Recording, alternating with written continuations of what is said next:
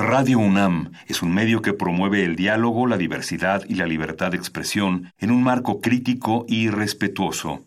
Los comentarios expresados a lo largo de su programación reflejan la opinión de quien los emite, mas no de la radiodifusora.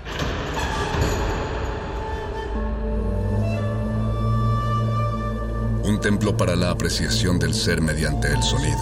mediante el sonido. Para nosotros. El sol sale durante la noche. Nuestros gritos llevan la mesura del silencio.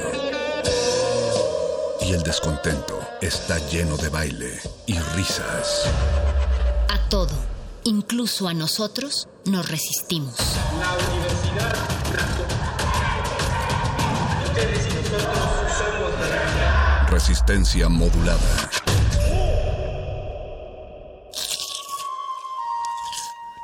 Es momento de alimentar nuestro espíritu con páginas. Las letras son la botana del alma.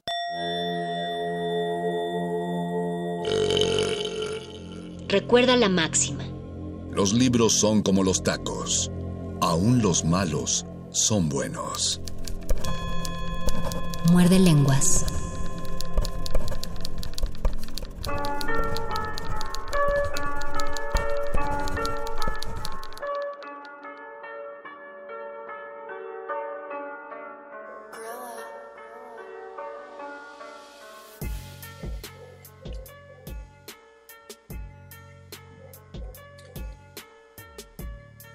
Muy buenas noches, querida Resistencia. Disculpen el tiempo de silencio, pero no tengo los audífonos. Y como ustedes saben, estamos transmitiendo en vivo, pero no en directo.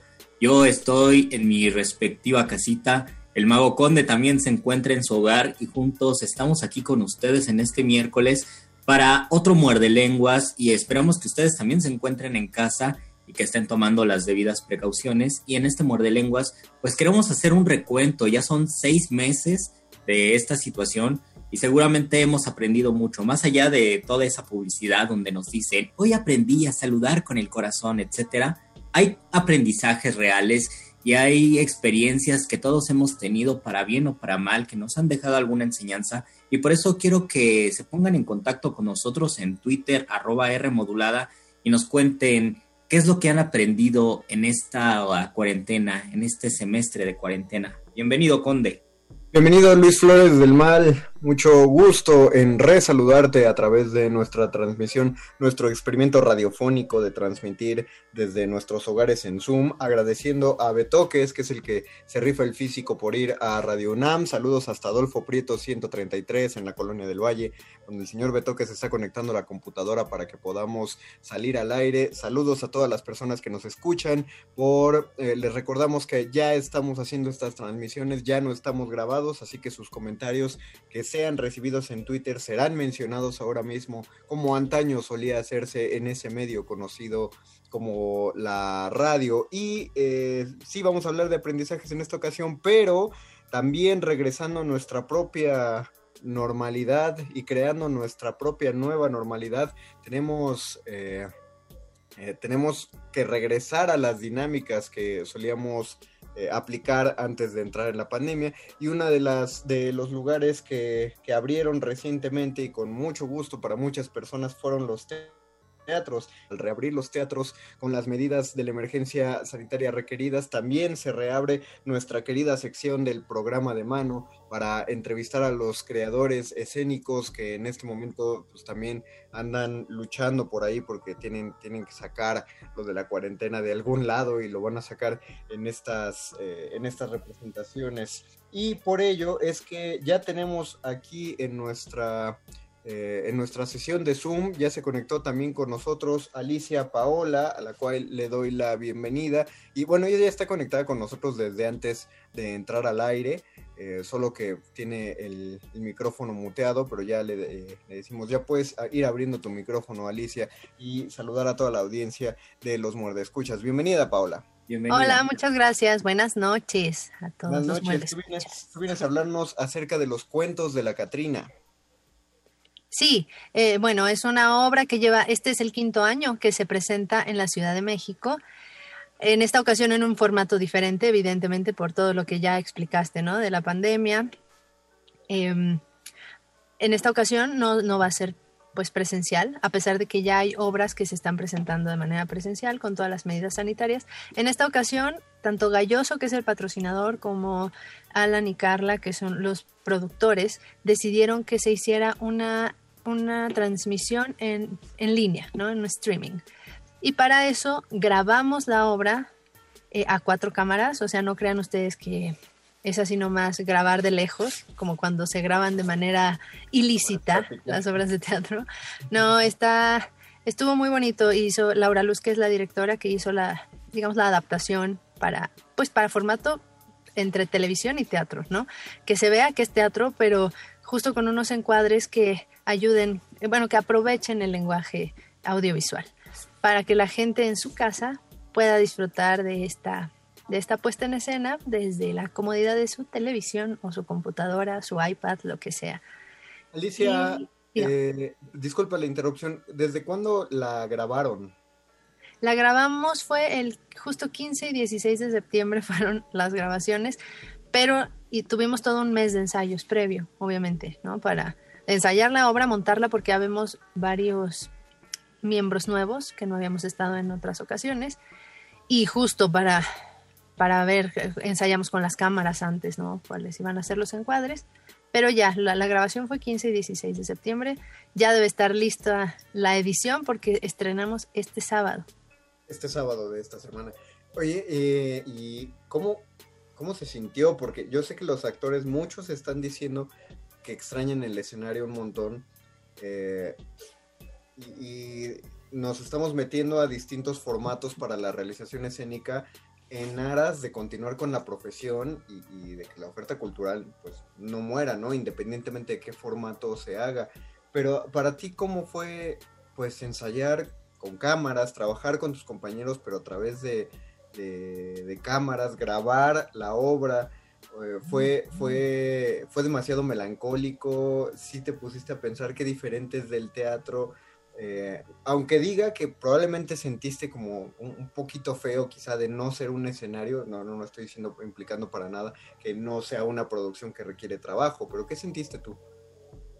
Mira, desde que empezó esta pandemia, lo que yo en particular he hecho es fluir, a pesar de que de que sí me da tristeza, ¿no? Sobre todo en marzo, que, nos, que no sabíamos nada, nada de qué iba a pasar, ni cuánto tiempo. Ahorita como que ya más bien nos hicimos a la idea pero pues fluir con lo que venga. Y la verdad es que toda la producción puso mucho cuidado desde las medidas sanitarias, ¿no? Como para que nos sintiéramos seguros de que ir a tener ensayos presenciales después de estar tanto tiempo encerrados fuera fuera tranquila, fuera nos proporcionara tranquilidad a todos.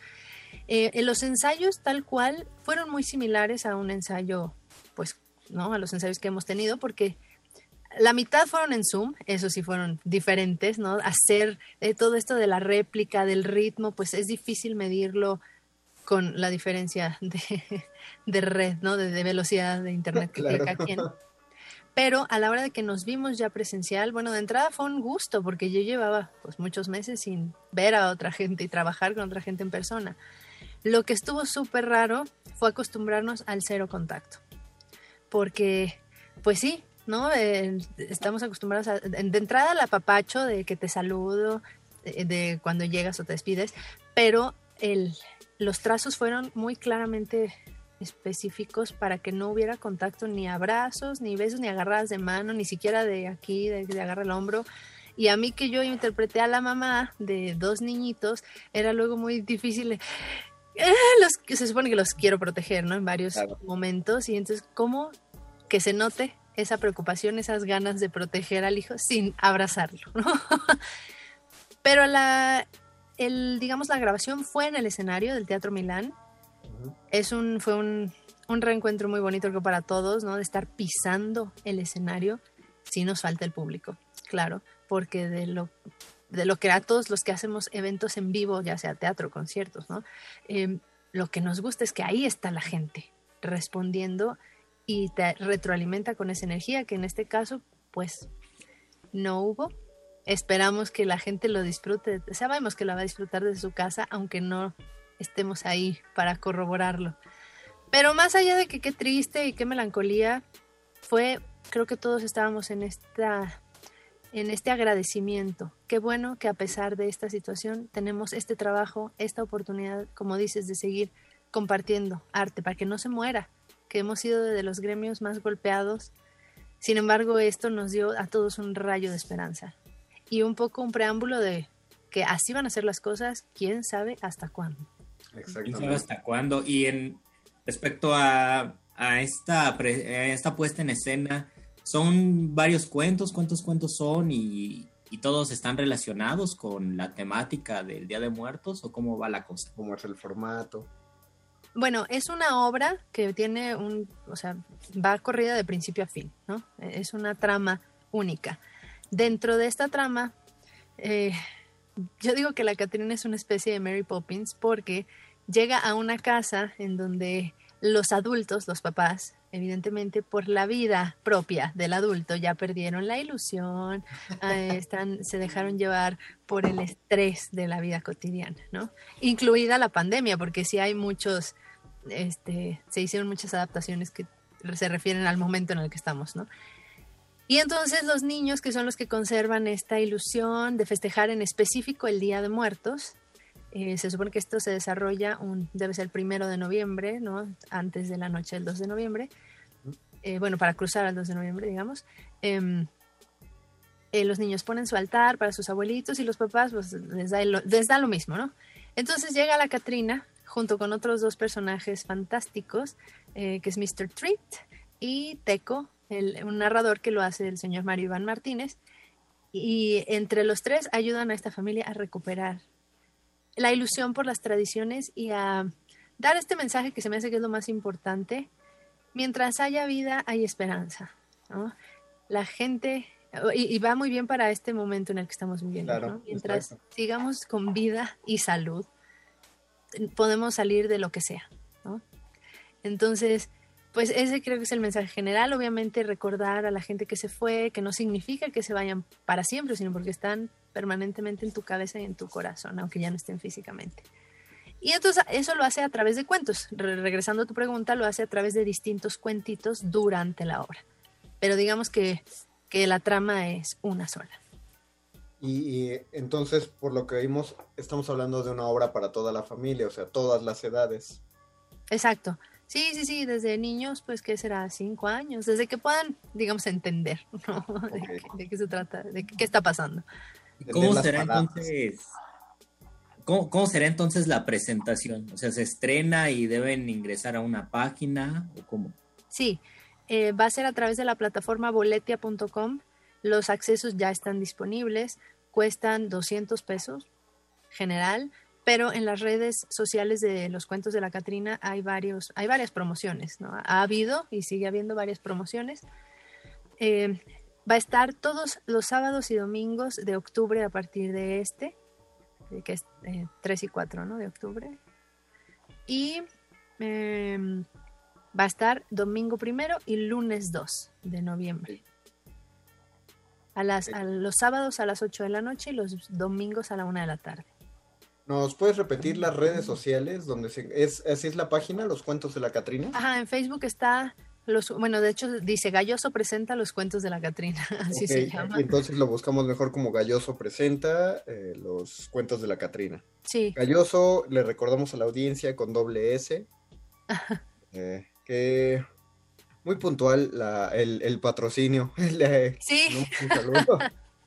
Eh, pero sí, búsquenlo de ese modo porque ya saben que luego se medio altera un poco el, algoritmo de Facebook y requiere luego los, los eh, nombres específicos de la página, entonces búsquenlo de ese modo. Cuéntanos eh, acerca del resto del elenco, cuánta gente está trabajando ahí, porque cuando te oímos hablar de convivencia con otras personas, ¿de cuántas personas estamos hablando? Ay, mira, ni, que ni los conté. O sea, exactamente cuántos somos, no sé. Pero está el señor Maribán Martínez, Jimena Párez, que es la Catrina, Lalo Siqueiros, que es Mr. Street, Hamlet Ramírez, que es el papá, mi, esposo en la, en la ficción. Está María Perroni eh, y Bastián de Buy, que son los, los niños, ¿no? Y además un ensamble de cuatro actores que hacen muchas cosas, ¿no? Hacen diferentes personajes. Y pues, ¿qué será? ¿No somos como 10? Ni los conté. Bueno, ¿Nos puedes repetir entonces las fechas sábados y domingos a qué hora? Los sábados a las 8 de la noche, los domingos a la 1 de la tarde. Sábados a las 8 de la noche, domingos a la 1 de la tarde. A Ahí través de. Boletia. Y Hay con que dos a través de funciones el Boletia. 1 y el 2 de noviembre, ¿verdad? Ajá. Perfecto. Ok, perfecto. Y cualquier duda de esto, busquen en las redes sociales, Facebook, eh, Galloso presenta los cuentos de la Catrina. ¿Algo que desees agregar, Alicia Paola? Pues que me dará mucho gusto que compren sus accesos. Es una manera muy cómoda, además de ver ¿no? el teatro para toda la familia, en- ahí en su sala. El acceso hay- está bastante económico, me parece, y es una gran oportunidad, no nada más de, pues mientras estaba en temporada, solo la gente de la Ciudad de México podía verla, ¿no? Ahora en todo el país y en, creo que en varias partes del mundo. Es, es una forma muy cómoda que quita las excusas de eh, es que no puedo llevar a todos para allá, es que luego cómo me regreso, es que vivo muy lejos, ya no hay, ya no hay excusas. Ustedes pagan su entrada y básicamente pagan la pantalla. Ajá. Entonces, al comprar su acceso, pues es como, es, es, es muy económico, como dice Alicia Paola, porque por eh, 200, eh, 200 pesos el primer acceso, pues cuánta gente no va a ver esa función, ¿no? Entonces, eh, si lo piensan, incluso termina resultando más barato que el, que el cine, que era el gran pleito que se tenía entre teatro y cine. Entonces ahora es mucho más barato porque ante una pantalla puede reunirse una, una familia pequeña. Digo, claro, lo ideal sería que después pagaran más accesos y los regalaran justamente porque diciendo, ah, pues ya con un acceso lo vieron mis hijos y mi esposa, entonces que lo vean más personas, pásenlo, pasen la noticia, inviten gente a verlo, que paguen sus propios accesos, porque no saben, no tienen idea de cuánta gente se está manteniendo con estos accesos. No solo son las personas involucradas eh, en el proyecto, sino eh, en este caso, por ejemplo, ya apoyaron también a la gente que administra el Teatro Milán, porque eh, allí grabaron la obra y ahí eh, hubo también tuvo que haber algún ingreso. Si los actores están buscando estas alternativas y la están viendo pelada, imagínenla a las personas que están administrando los espacios teatrales y pues ellos no pueden transmitir en streaming su escenario porque pues no, no. Entonces, de aquí a que abren, apoyemos esta clase de iniciativas. Eh, ¿Con qué nos quieres dejar, Alicia Paola?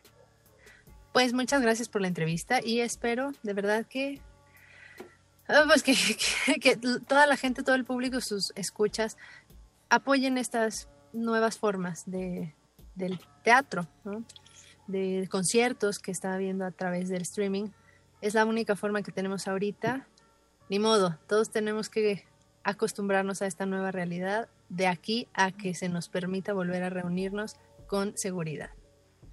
Así es. pues. Alicia, pues muchísimas gracias. Esperamos que todos los muerdescuchas va, eh, bueno, compren sus, sus accesos y disfruten de la obra. Estará todo octubre.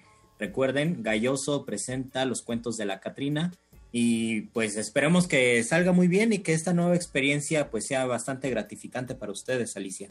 Sí, yo espero que sí. Y que sea la pauta para más cosas igual, de grandes. Y que gente como Galloso se siga aventando a apoyarnos, porque sin Galloso la verdad es que esto hubiera sido mucho más difícil, ¿no? Exactamente. Gracias, patrocinadores de toda la vida.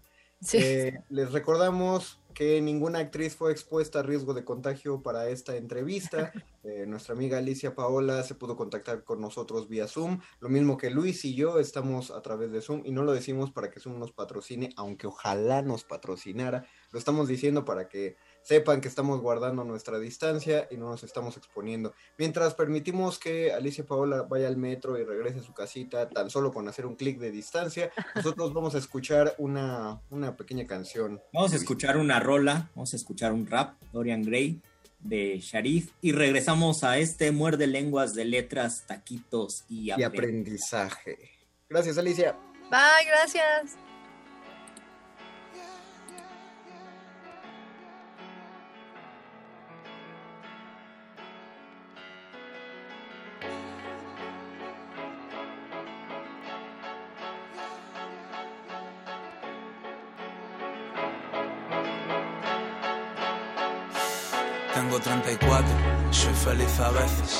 Vas a quererme, nena, piénsatelo bien, porque vivo con mi gato. No creo en los jueces, llevo tatuajes que no están sobre la piel. Mira, a veces me emborracho, prendo fuego al templo. Y huyo del amor igual que de la policía. Vivo en lo que tacho, no soy buen ejemplo, pero los míos saben que soy buena compañía. Que antes de hablar escucho, antes de morir vivo. Puede que alguna noche haya dormido en tu portal. No suelo escribir mucho, pero siempre que escribo, me gusta que mi verso se clave como un puñal. Nena, yo soy alfarero, lo saben mis manos, en mis ojos enero, pero en el alma verano.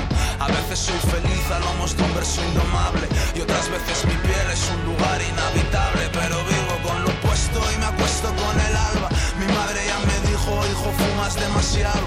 No tengo respuestas, tengo ojeras malva, humo en el pulmón y un corazón desordenado, pero estoy de madrugada, escribiendo a escondidas, con las manos manchadas de preguntas y de vida. Estoy en la cornisa, brindando mientras fumo, para engañar al miedo con la risa y al hambre con el humo y es una vida, una muerte, te quiero. Un corazón titiritero, una luna amarilla, un lapicero, una sola cerilla para hacer arder al mundo entero.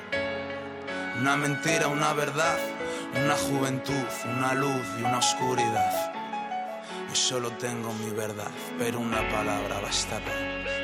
Tengo 34, a veces sonrío. No voy a engañarte, lo que soy es lo que ves, porque vivo con mi gato. Mato por los míos y no creo en más milagros que llegar a fin de mes. Tengo los pies en el suelo, vuelo si me apetece. Y a veces confundo tu vientre con un altar. Tu coño no es el cielo, pero se le parece. Y solamente ahí yo me arrodillo para rezar. Nena, yo amo la escritura y el sexo sin censura. Y a curar el veneno de la copa de cristal. Vivo en lo que tacho y a veces me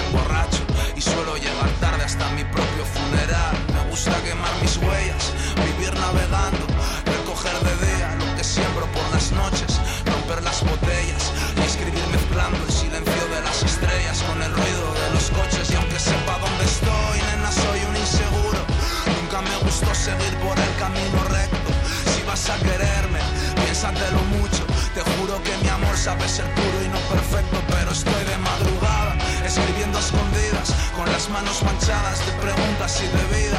Estoy en la cornisa, brindando mientras fumo, para engañar al miedo con la risa y al hambre con el humo. Y es una vida, una muerte, te quiero.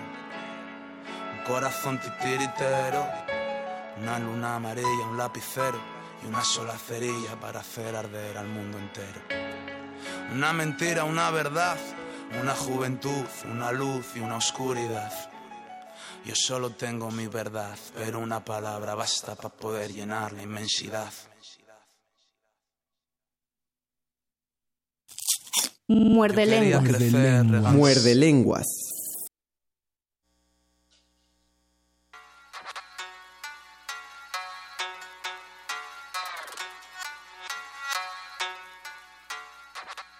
Escuchamos a Sharif y fue para todas las personas que están cumpliendo los 34. Mando un saludo a un amigo que está cumpliendo 34 y Ya espero que ustedes, a un amigo que se llama como el Mago Conde, Mario, mando un saludo a Mario con el que ya que estamos hablando de aprendizajes, con el que estamos, estoy aprendiendo mucho en, en el posgrado y yo espero que él también.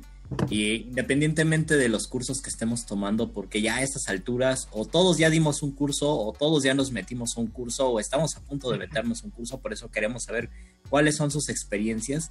Y en mi caso yo he dado talleres, he dado cursos y también me he metido a clases, entonces he estado en los dos lados y quizás también por eso sé que si ustedes se meten a una plataforma como el Zoom, sean cuidadosos porque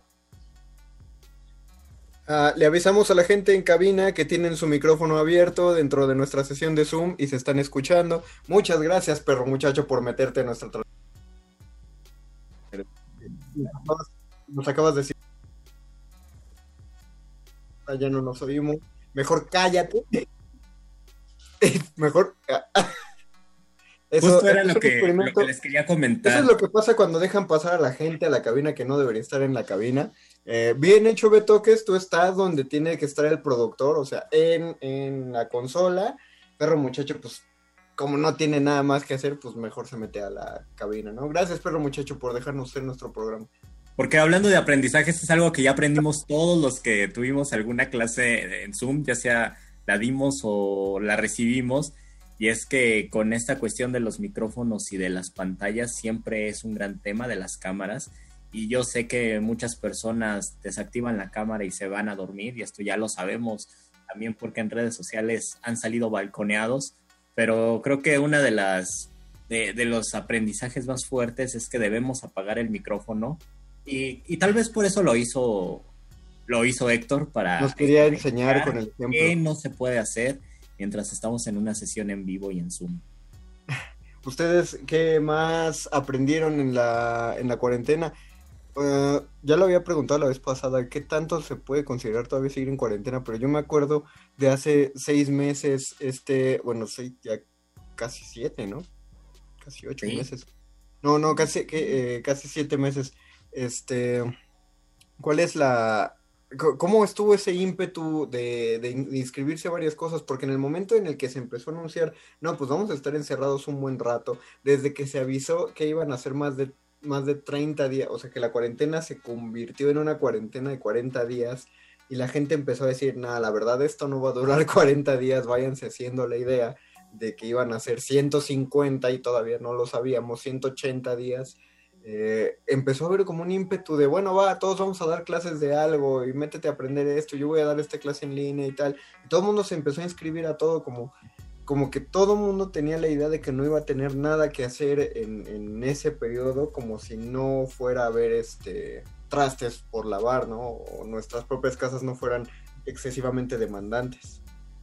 Y creo que es una también de las grandes enseñanzas de la cuarentena, que siempre hay algo que hacer y yo creo que sí, solamente las personas que tienen muy pocas ganas de pues de experimentar nuevas cosas son las que se aburren francamente porque siempre hay algo nuevo e incluso a veces yo sé que ahora nos cuesta más trabajo leer porque las mismas plataformas digitales y las mismas redes sociales nos impiden ya la concentración o más bien nuestra nuestra mente y nuestro enfoque está disperso y esto implica pues un reto mucho mayor que el que tenían nuestros abuelos o nuestros padres cuando se acercaban a un libro. A pesar de eso, yo sé que hay muchas personas que han dicho, bueno, pues vamos a darle la oportunidad a los libros, ya estuvo bueno de redes sociales a veces, yo creo que otras personas no, pero algunos dicen, sí, ya estuvo bueno de redes sociales, me voy a poner a, a leer algo que ahí tenía pendiente, ¿no? Y yo creo que muchos tenemos un montonal de libros pendientes y también es algo bien interesante en cuarentena y es que los libros que tenemos en realidad sí eran libros buenos o libros que sí teníamos que leer y que incluso no era necesario ir a la tienda y comprar muchos libros, ¿no? Yo ya tiene muchos meses, desde por lo menos medio año, que no me acerco a una librería, aunque sí he comprado en línea. Y otra de las cosas que han aprendido para bien o para mal es que el consumo en línea se ha disparado y muchas personas están comprando muchísimo en línea, pues cada quien tiene sus pues sus necesidades o sus justificaciones. Yo creo que también la venta de libros se ha disparado por eso en algunos casos. Por ejemplo, hace unos cuatro meses o cinco meses dijeron que la editorial Era tenía una crisis económica y que iban a dar los libros muy baratos. Entonces muchas personas se hicieron de una buena parte de, una biblioteca de, de, esta editorial y compró muchos libros, ¿no? También sucedió, me parece, con Almadía y con otras editoriales por allí que la pandemia les afectó tanto que tuvieron que crear ofertas. Y yo, pues en la biblioteca era, en, la editorial, compré un par de libros, algunos creo que todavía siguen retractilados, otros ya los abrí, por lo menos los he ojeado. Y fue una experiencia que yo jamás me hubiera imaginado. Yo sé que muchos de ustedes ya compraban libros por internet desde hace muchos años. Yo nunca lo había hecho y pues fue una grata experiencia. Creo que sí es importante conocer esa dinámica también me parece que es bello ir a una librería, ahora no se puede o casi no se puede, ir a una librería y comprar algún, algún libro que nos esté llamando la atención, que es toda una experiencia y de eso ya hemos hablado mucho, o incluso la otra es no comprar absolutamente nada y acercarse a los libros que uno tiene y decir, ah, caray, yo siempre he querido leer este libro, tiene mucho tiempo, y de hecho, ese era uno de los retos de este Muerde Lenguas 2020 era un libro que teníamos ahí desde hace unos cinco años y que no habíamos leído. yo creo que ese es el que lo voy a dejar para el final. Pero esas experiencias yo creo que nada más solamente por una, la cuarentena y por este contexto es que nos podemos permitir conocer esos libros o podemos leer algunos textos que no hubiéramos leído de otra manera. Eh, yo una de las cosas que aprendí a propósito de no solo de la compra en línea, sino de la de adaptarse a nuevos dispositivos, como decías, es el formato de lectura de Kindle. Yo recuerdo que cuando aparecieron los Kindle eran, este, pues eran como tabletas, unas tablets especiales y específicas para lectura, y me encantaron desde que las vi porque el, el brillo de la pantalla es muy adecuado para la lectura y además la, el, comando de la pantalla, al menos en la Kindle que yo vi, solo funcionaba para pasar la, eh, la página básicamente. Entonces tú podías ver cómo pasaba la, página digital y la página se oscurecía un poco justamente para adaptarse, para que el brillo no te estuviera fregando los ojos mientras leías. Eso era el Kindle en el formato que yo había conocido anteriormente.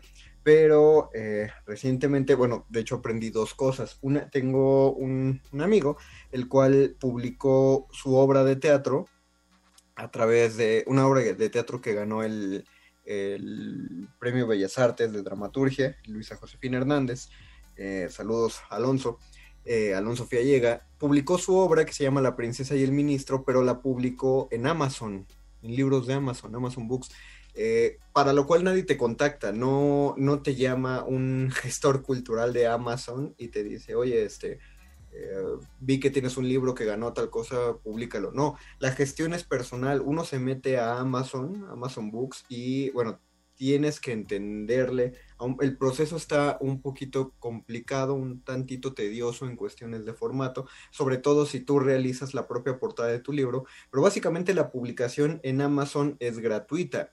Eh, tanto en los libros en formato digital como en formato físico, porque una de las cosas que tiene la publicación de Amazon es que te imprimen, imprimen tu libro, pero imprimen solo los libros que se, que se demandan. Es decir, en cuanto lo publicas con Amazon, tienes cero libros en físico. Pero si alguien se mete a la página y compra tu libro y dice, lo quiero en, free, en físico, Amazon imprime un libro, que es el libro que le pidieron, y lo manda a, a quien lo haya comprado. Eh, es una buena manera de ahorrar papel, la verdad lo veo así. Amazon obviamente se lleva su tajada ahí. ¿Quién sabe cómo le hace, no? Porque para imprimir un solo libro necesitan una organización y un proceso editorial.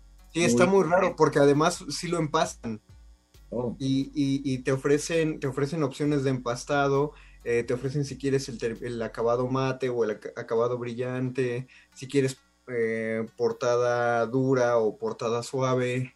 Eh, perdón, cubierta dura, cubierta suave, eh, etcétera. O sea, hay, formatos, eh, te, te, ofrecen opciones del gramaje del papel, del tipo de papel que puedes pedir. Claro, los precios empiezan a variar y al final Amazon te acaba diciendo, pues tu libro, imprimir tu libro con tus especificaciones del tamaño que lo quieres y con el papel que lo has pedido, nos va a costar a nosotros cuatro dólares imprimir el libro. Son cuatro dólares que nos tienes que pagar en la venta. Entonces tú a cuánto lo quieres vender y ya tú dices, ah, bueno, lo quiero vender a ocho dólares. Entonces Amazon dice, va, de esos ocho dólares, nosotros vamos a cobrar cuatro de la impresión, pero además te vamos a cobrar un dólar cincuenta, pónganle ustedes, de, pues, de que te estamos básicamente prestando nuestro servicio para vender tu libro, por lo cual te deja dos dólares cincuenta de regalías. ¿Y eso suena poco, suena poco. Amazon o algo así? ¿Perdón? ¿Eso significa que sale como en una editorial Amazon o sale sin editorial? Eh, sale sin editorial. Ah, o sea, lo que sí te dan es un ISBN. Mm. Amazon hace un registro para que tengas un ISBN, te saca un código de barras para que tu libro legalmente quede registrado. O sea, Amazon ni siquiera te pregunta por derechos de autor, pero sí te hace firmar un contrato digital donde tú juras y perjuras que tienes los derechos eh, legales para imprimir ese libro. Si alguien ve que estás falsificando, que estás plagiando un libro y lo estás publicando con Amazon y entra una demanda legal, Amazon se lava las manos y les dice váyanse sobre el que subió el archivo, porque él nos dijo a nosotros que le pertenecían los libros. O sea, está muy bien defendido. Sí, como dices, eh, no sale como editorial Amazon, de hecho tú le puedes poner hasta el nombre de tu editorial Tú, puedes tú puedes sacar un poemario y poner editorial Lufloro y va a aparecer en tu hoja legal como editorial Lufloro. Amazon no le suma ni una coma al documento que tú subes. Eh, y entonces, pues eso es una gran opción de autopublicación para todos los que estén escuchando eso. Pero otra cosa justamente que aprendí es que es mucho más barato con Amazon hacer la publicación del formato Kindle. Y entonces yo decía, pues claro que es barato porque cuántas personas tienen Kindle. Y no, voy aprendiendo que Kindle es una aplicación que pueden descargar para su celular justamente para tener acceso a los libros de la biblioteca Kindle. O sea, básicamente, yo creo que es una gran opción, yo ya la descargué, bajas esa aplicación a tu celular porque nunca falta el momento en el que tienes que esperar a alguien o algo, estás en un lugar eh, pues, incómodo, no, no, no tienes nada que hacer y se te olvidó el libro. ¿no? O sea, tú no sabes si un día que vayas a recoger algo, que vas a pedir una pizza y que te las dan siempre en 20 minutos, pero de pronto el de la pizza te dice, ay, va a tardar un poquito más. Pues tienes 40 minutos que vas a estar ahí esperando. No te llevaste el libro a la pizzería, obviamente, pero sí llevas tu celular y si llevas un libro en el celular, digo, ya sé que hay mil y un cosas que hacer con el celular, pero una de las opciones adicionales que pueden ser es que uno puede llevar los libros en digital ahí. Yo sé que quizá lo estoy hablando como si hubiera, como Colón hablando de América, ya todo el mundo lo conocía, excepto Cristóbal Colón, pero es que es una, es una opción bastante cómoda de el, llevar eh, ese formato de libro digital. Claro, es lo mismo que el PDF, ¿no? La cuestión del libro en el PDF, que por cierto no hablamos de ese chisme, de esta, tengo que acordar de la escritora que, publicó. Ah, de Fernanda Melchor. Ándale, Fernanda Melchor, que se, se puso a quejarse de los Un saludo a Fernanda Melchor, esperemos que esté escuchando este programa o alguien se lo haga llegar. Pero sí queremos saber el.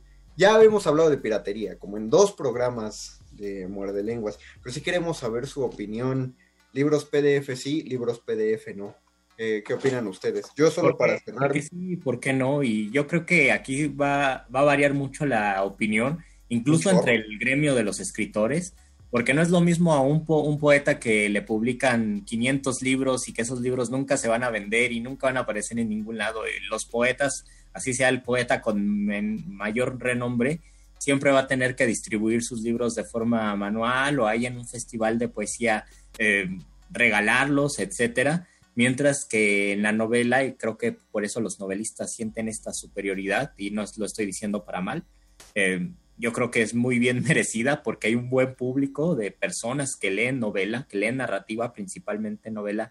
Estas personas sí tienen, estos escritores sí tienen la posibilidad de difundir los libros, incluso tienen la oportunidad de vivir o de vivir en cierta medida con sus publicaciones. Entonces yo me imagino que para ellos es un golpe muy fuerte que las personas digan, ah, pues tengo el PDF y ya no tengo el libro y ya no le estoy pagando nada al autor o a la autora porque ya tengo el PDF y ya no me importa, ¿no? Ahí sí debe haber un, un dolor en el bolsillo de estos autores porque no tienen, porque tenían la oportunidad de venderlo y no pudieron, ¿no? Independientemente, bueno, y, por otro lado están los, los otros escritores, los ensayistas o los poetas, tal vez los dramaturgos, o sin duda los dramaturgos que no tienen esta oportunidad y tal vez para ellos no hay mucha diferencia, ¿no? Lo importante es que te lean y ya. Entonces yo, creo que debemos variar o debemos sopesarlo dependiendo qué tipo de escritor es. Yo te pregunto a ti, Luisito, ¿qué pasa si ves... Es que te iba a decir, ¿qué pasa si encuentras los, soñetos, los sonetos barrocos en PDF pero yo creo que eso te pondría muy feliz. Pero pensemos cualquier otro libro que... Eh, ¿Cómo se llama el último que te publicaron? El último libro se llama Estación Gentusa y no, yo creo que no me pondría tan feliz porque eh, los poemas barrocos, que son poemas de lo cotidiano, y, esto lo, comparto como autor, eh, tengo la ilusión de que haya una segunda edición y que haya una primera edición de las décimas y se distribuya de forma física y las personas adquieran el libro, no porque yo quiera volverme millonario con esos libros, pero sí me da la ilusión de que esos libros estén de forma física y que las personas adquieran el libro y que lo disfruten. Y que digan, ah, es un libro de poemas que estoy disfrutando y que me gusta. Y por otro lado, los otros libros que tengo firmados como Luis Flores, eso sí me pone muy feliz que los lean, aunque sea por PDF, y hace como unos cuatro o cinco meses eh, los ofrecí, les dije, si quieren el PDF me dicen, se los mando por correo y varias personas, bueno, por lo menos unas 100 personas sí me mandaron un correo y me dijeron, yo sí quiero tus libros, Luis, y se los mandé con mucho gusto, los dos PDFs que los tenía y eran los libros que no sé si estuvo mal, pero eran los PDFs de la edición, es decir, como el, libro del editor para saber que estaba bien y para darle el visto bueno antes de que se imprimiera. Yo mandé esos dos PDFs y yo me imagino que de esas 100 personas por lo menos un 10% los leyó y yo con eso me doy por bien servido y estoy muy satisfecho con esa dinámica. Déjame, leer un par de tweets que nos han llegado, Luisito. Venga. Eh, dice Javier GJ, buenas noches, aquí se permanece a la escucha. Un saludo a los dos. Un saludo, Javier, qué bueno que nos están escuchando. Carmen Valencia dice, no hay manera de aburrirse en, casa, dice ella. Aparte de eh, lo que tenga uno que trabajar en casa, hay mucho que ver, cantidad de conferencias, eventos culturales, médicos, turísticos y más. Saludos. Sí, la oferta digital, eso sí, creció un montón para quien tenga el ánimo de buscarle, ¿no? Y, sobre todo de sentarse a verlo. Sí, no hay, no hay modo de aburrirse ahora ante una pantalla. Y aunque no, ah, perdóname Luis, aunque no hubieran propuesto tanto, eh, ah, va a sonar hiperlactante lo que voy a decir, pero a veces ir saltando de un artículo en otro en Wikipedia también te, a, uno le da muchas cosas, de, principalmente artículos de los que uno no sabe nada. Yo, yo había visto, bueno, eso de Wikipedia sí es, es maravilloso, saltar de un artículo a otro y acabar mirando la biografía de Luis XIV cuando estaba cómo hacer un pan en... O, los hombres de miel, que son los hombres de miel, búsquenlo en Wikipedia. Van a... Ok, lo voy a buscar. lo que aprendí también es que en YouTube hay muchos youtubers que difunden contenidos de ciencia, o contenidos de curiosidades o algunas cuestiones muy básicas de cómo ordenar tu casa, cómo doblar tu ropa, que son interesantes y que sí te dejan información valiosa y que creo que hace unos 40 años era lo que se consultaba en las revistas. Si las personas abrían una revista y se encontraban un artículo científico o alguna nota, alguna reseña, y todo eso lo tenemos sintetizado en Internet, nada más que debemos saber medir y debemos saber escoger qué contenido vamos a, no sé, vamos a consumir. No sé por qué nos sorprende que haya youtubers que se hacen famosos por hacer tutoriales de maquillaje, de manualidades, o sea, de cosas que creemos básicas, de doblar la ropa, todo eso, cuando la revista Kena, por ejemplo, duró años. Eh, creo que todavía se publica, de hecho, si no debe tener algún formato digital, pero la revista Kena, si no lo ubican, es esta revista que te vendía eh, manualidades en fieltro y en FOMI y, de tela, o sea, un material indispensable para las educadoras y, las maestras de primaria. Mi mamá tenía una colección inmensa y sí, porque te vendían además los moldes dentro de la revista para que tú hicieras tus propias manualidades. O sea, eh, como dice Luis, esa clase de, de, productos para que la gente haga por el do it yourself, pero de la manualidad, eh, ha existido durante décadas y no debería sorprendernos que encontró buena coba en páginas como, YouTube. Y la eh, primera youtuber que nos influyó a todos, la, a toda la generación de los chavorrucos fue Cositas y el espacio de Cositas. Lo que sí, eh, y lo digo hasta con un poco de vergüenza, no me puedo acordar de ninguna manualidad de Cositas. Me acuerdo que nunca lo intenté de niño, porque sí me frustraba decir, ay, Cositas, tú ya lo tienes hecho ahí abajo de tu escritorio. Yo sé que lo hiciste tú, pero ya lo tienes hecho no recuerdo ni una manualidad, pero sí recuerdo que todo lo veía y yo pensaba, eh, eso es muy fácil, debería animarme a hacer algo de eso. Dice Abelino Álvarez, también puedes convertir tus documentos personales de tipo PDF, doc y texto para leerlos en tu Kindle. Ah, otro dato que no tenía. Gracias, Abelino. Ven, es, es una buena opción. Tampoco Kindle nos, nos patrocina, pero si se enteran de este programa, de, seguro podemos conseguir un patrocinio. Yo tengo, dudas todavía de eso. Dices que no es un aparato, sino una aplicación. Entonces, eh, la aplicación y el aparato varía la lectura. Si lo lees en la aplicación, eh, ¿también te baja la luz del celular o es el aparato el que tiene diferente luz? No, pero si te das cuenta, si lo bajas en tu celular, mira, aquí te estoy enseñando la aplicación a través de Zoom. Si lo bajas en tu celular, puedes bajarle la intensidad a la luz del celular, ¿no? O sea, sería más o menos como leer un PDF bajando la luz. Exactamente. es lo que yo hago en el celular y de todos modos siento que se me cansa la vista y que si tuviera el aparatito especial sería menos por tal vez por la luz, por la pantalla, sería menos incómodo leerlo. Y por eso estoy esperando comprarme el aparato. Es justo, como lo que dices, nada más que Kindle además te ofrece libros. O sea, la cuestión con el PDF es que eh, pues da muy bien para quienes queremos leer libros ya consagrados y existentes y tal. Pero qué tal que en algún momento quieres leer un libro nuevo, ¿no? Algo que acaba de salir, eh, el último libro de, de, de, la señorita Melchor, por ejemplo, ¿no? Y no, no vas a una librería a comprarlo. O un amigo tuyo acaba de sacar un nuevo poemario. Es muy probable que tenga una versión digital en Kindle. Ah, ya. En lugar de buscar y piratear un PDF, y lo digo, digo, no digo piratear como algo malo, eso, lo digo que ese es el verbo. Eh, pero, y quieres ayudar a tu amigo y acaba de publicar su libro, te metes a la tienda Kindle, lo compras y, y, y, el precio suele ser más módico, más barato que un libro físico por obvias razones. Lo compras, eso le va a abonar dinero a tu amigo y además te va a dar una versión oficial del libro una versión digital pero oficial, en la, en la, cual tu amigo sí está recibiendo regalías, pero finalmente le pagaste por ese libro. Eso es verdad, claro, porque... De ahí, si de ahí saltas a pedir un PDF de Lope de Vega, pues descargue el PDF, no, no, no hay ningún claro. No, y, y, además en el PDF siempre existe la posibilidad de que el, el, libro que estás leyendo en PDF sean unas fotocopias o unas fotos que las convirtieron en PDF y tengan una calidad muy mala yo tengo que decirlo, y no sé si esto esté mal por decirlo en Radio UNAM, pero leí un PDF de Paco Ignacio Taibo II, eh, una novela de Paco Ignacio, y Ajá. la lectura se me hizo muy incómoda porque el PDF eran fotografías del libro. Alguien agarró el libro, lo fotografió y luego lo convirtió en PDF.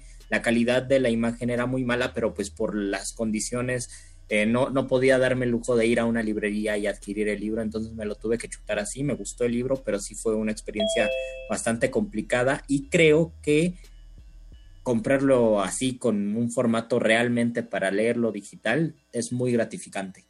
Es, una, es unas por otras, Luisito, ¿no? El PDF y el Kindle tienen sus ventajas, pero bueno, estas son algunas cosas que aprendimos, nos tenemos que despedir porque si ustedes han aprendido algo de cultura o algo de lo que sea de la vida y quieren vender su conocimiento, los vamos a dejar con la sección más querida del Charro del 8, con Bécame Mucho, para que puedan obtener eh, un beneficio de esto. Mientras tanto, nos despedimos a toda la gente en cabina. Gracias, perro muchacho. Gracias, Betoques. Los dejamos con el charro. Se despiden de Muerde Lenguas y de los micrófonos de Zoom desde sus casitas. Luis Flores del Mal. Y el Mago Conde. Hasta el próximo lunes, Adiós. próximo miércoles, próximo todo.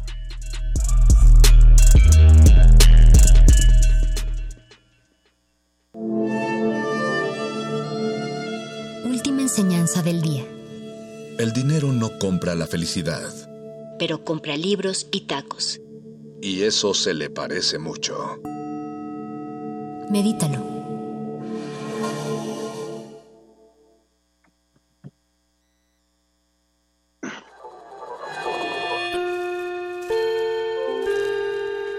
Que hayas tropezado y caído no significa que vayas por el camino equivocado. Becario Cinta Blanca significa que todavía no te la sabes. Todavía. Todavía. Todavía. Bécame mucho.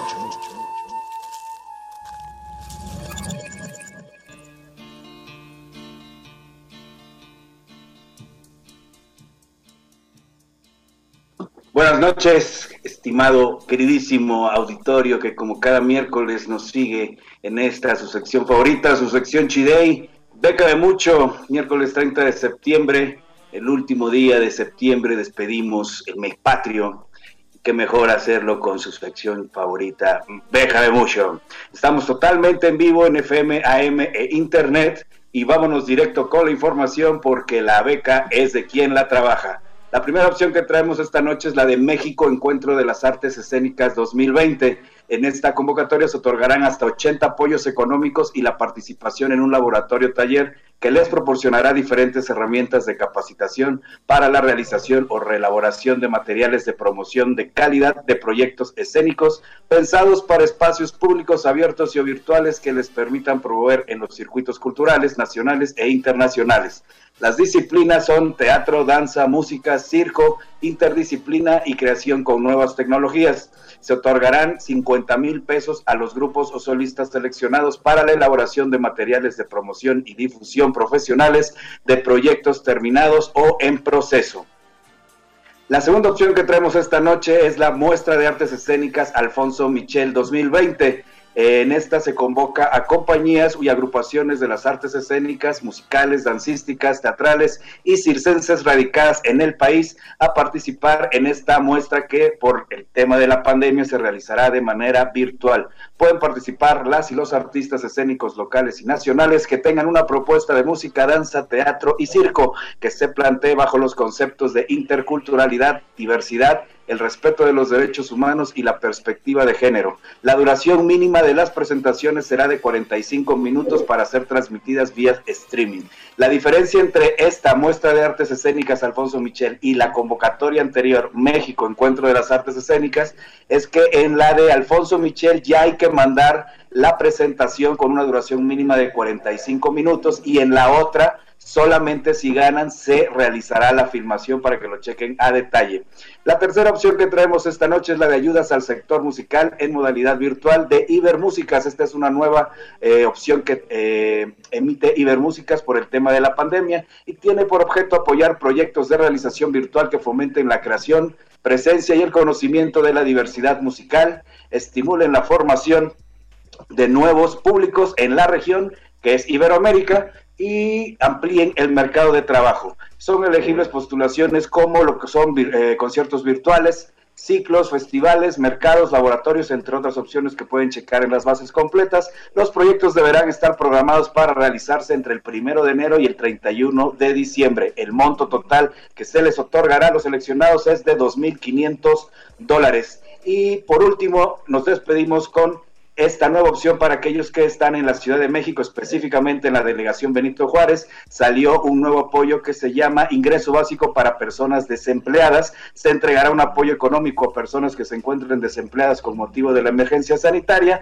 generada por SARS-CoV-19 y se les dará a aquellos seleccionados 10 mil pesos a cada uno divididos en dos exhibiciones. 975 apoyos económicos son los que se emitirán. No tiene fecha de cierre, pero evidentemente se ah, terminará a la brevedad. Para aquellos que no tenían lápiz y papel a la mano, les recuerdo que ya pueden consultar estas y otras opciones en las redes sociales de Resistencia Modulada y recuerden que tanto estas y muchas otras convocatorias están ya disponibles en la fanpage de Lecha Red porque la beca es de quien la trabaja. Nos escuchamos la próxima semana y mientras tanto sigan con la programación de resistencia modulada.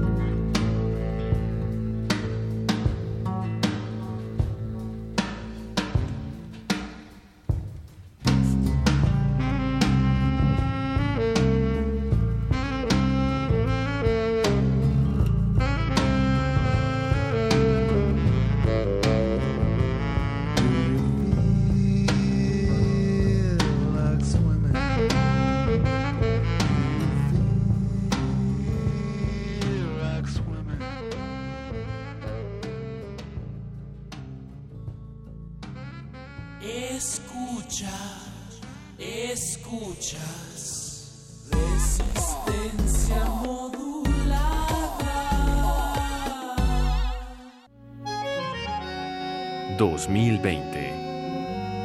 100 años del nacimiento de Mario Benedetti. Formó parte de la generación del 45, también llamada Generación Crítica Uruguaya, nombres importantes en Uruguay y en la literatura hispanoamericana.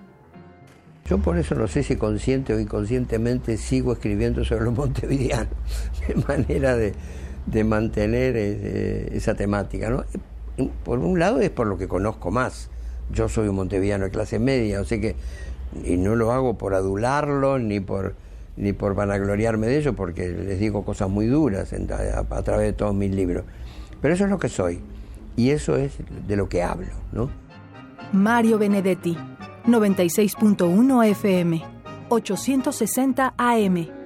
Radio UNAM, Experiencia Sonora.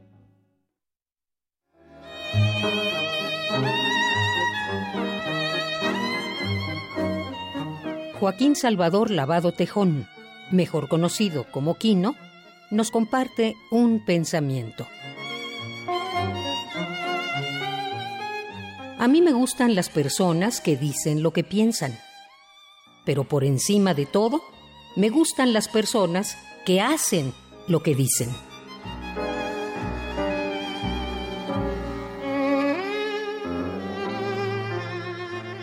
Quino, 1932-2020, In Memoriam.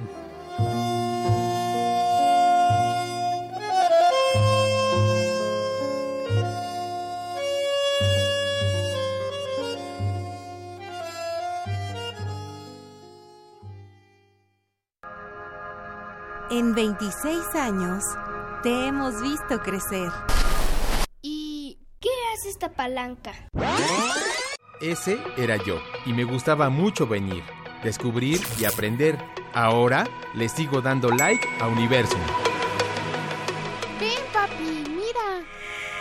Sigamos escribiendo juntos esta historia. Universum se transforma contigo. Yo lo tenía todo. Familia, trabajo, amigos. Hacía doble turno en la chamba y me sentía cansado. Pero un día me ofrecieron droga. Me dijeron que no pasaba nada, que la podía controlar. Y no fue así. Fue mi perdición. Me volví su esclavo. Perdí la batalla y lo perdí todo. Hasta el perro se fue. No pierdas tu libertad ni tu salud. En el mundo de las drogas no hay final feliz. Resistencia modulada. Modulada.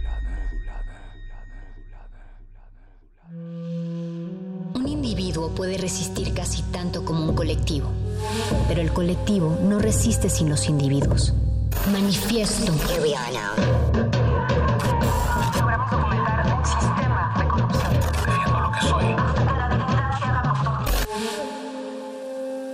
No hay sonidos distintos, solo separados. Tu cuerpo es una revolución. Manifiéstate.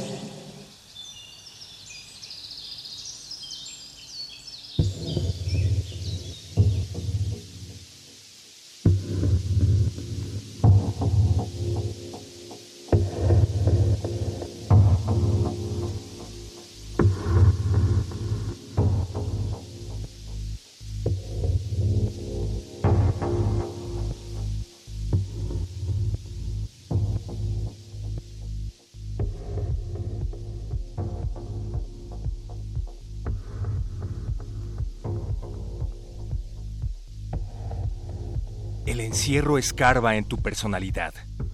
Halla lo que ni piensas. Explota minutos de versatilidad y más te encierra. El encierro te recuerda la brisa en el rostro. El encierro solo tiene ángulos rectos. El encierro te hace imaginar al otro. El encierro alucina paisajes por defecto. Al amarillo solo lo disfrutan los ladrillos. Impregnan los bordes verdes. El viento ya no juega con su negro cabello. La oscuridad, pequeños destellos. A la albiceleste nadie la observa. Se mantiene inerte. Horas multiplicadas en pocos metros. Una faena, abrazas tu recuerdo afuera, o besa la nevera para todos la primera. La pandemia es un laberinto que espera. Habitamos la cuarentena. Poema de Charlie Barrera, Venezuela, 1994.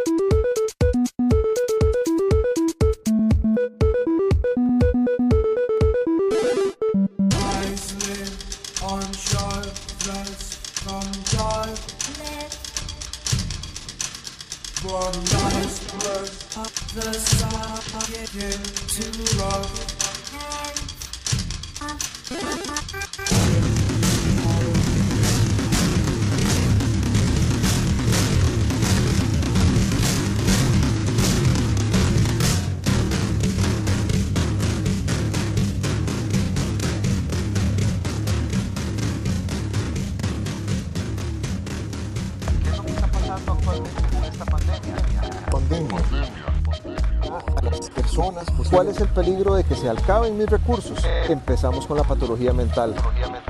Podríamos tener desde crisis depresivas, trastornos del estado de ánimo, hasta, ¿por qué no?, caer en situaciones de consumo excesivo y adicciones. COVID-19 ha aumentado las dificultades para proporcionar la rehabilitación y tratamiento, para pacientes con trastornos adictivos, exacerbando aún más la carga sobre la población.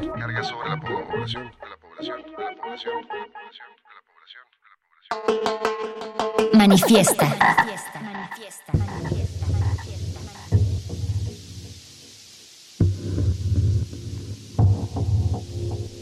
Escuchábamos Crime Wave de Crystal Castles para arrancar esta emisión de 30 de septiembre de Manifiesto de Resistencia Modulada en vivo a través de las frecuencias del 96.1 de FM. También nos pueden escuchar en radio.unam.mx. Vayan a nuestras redes sociales y pónganse en contacto con nosotros para que nos digan qué sustancias han redescubierto o descubierto durante este confinamiento. R modulada en Twitter, Facebook, Resistencia Modulada. Queremos agradecer antes que otra cosa al equipo de producción que hace el esfuerzo de poder llevar estas transmisiones en vivo que ocurren de manera aleatoria, pero no somos nada sin ustedes, querido Miguel Ángel Mendoza, en los controles técnicos. Gracias, Alberto Benítez, que estás en la producción, junto con Oscar Sánchez. Y gracias a la señora Berenjena, que está del otro lado de la bocina, conduciendo este espacio. ¿Cómo estás, Bere?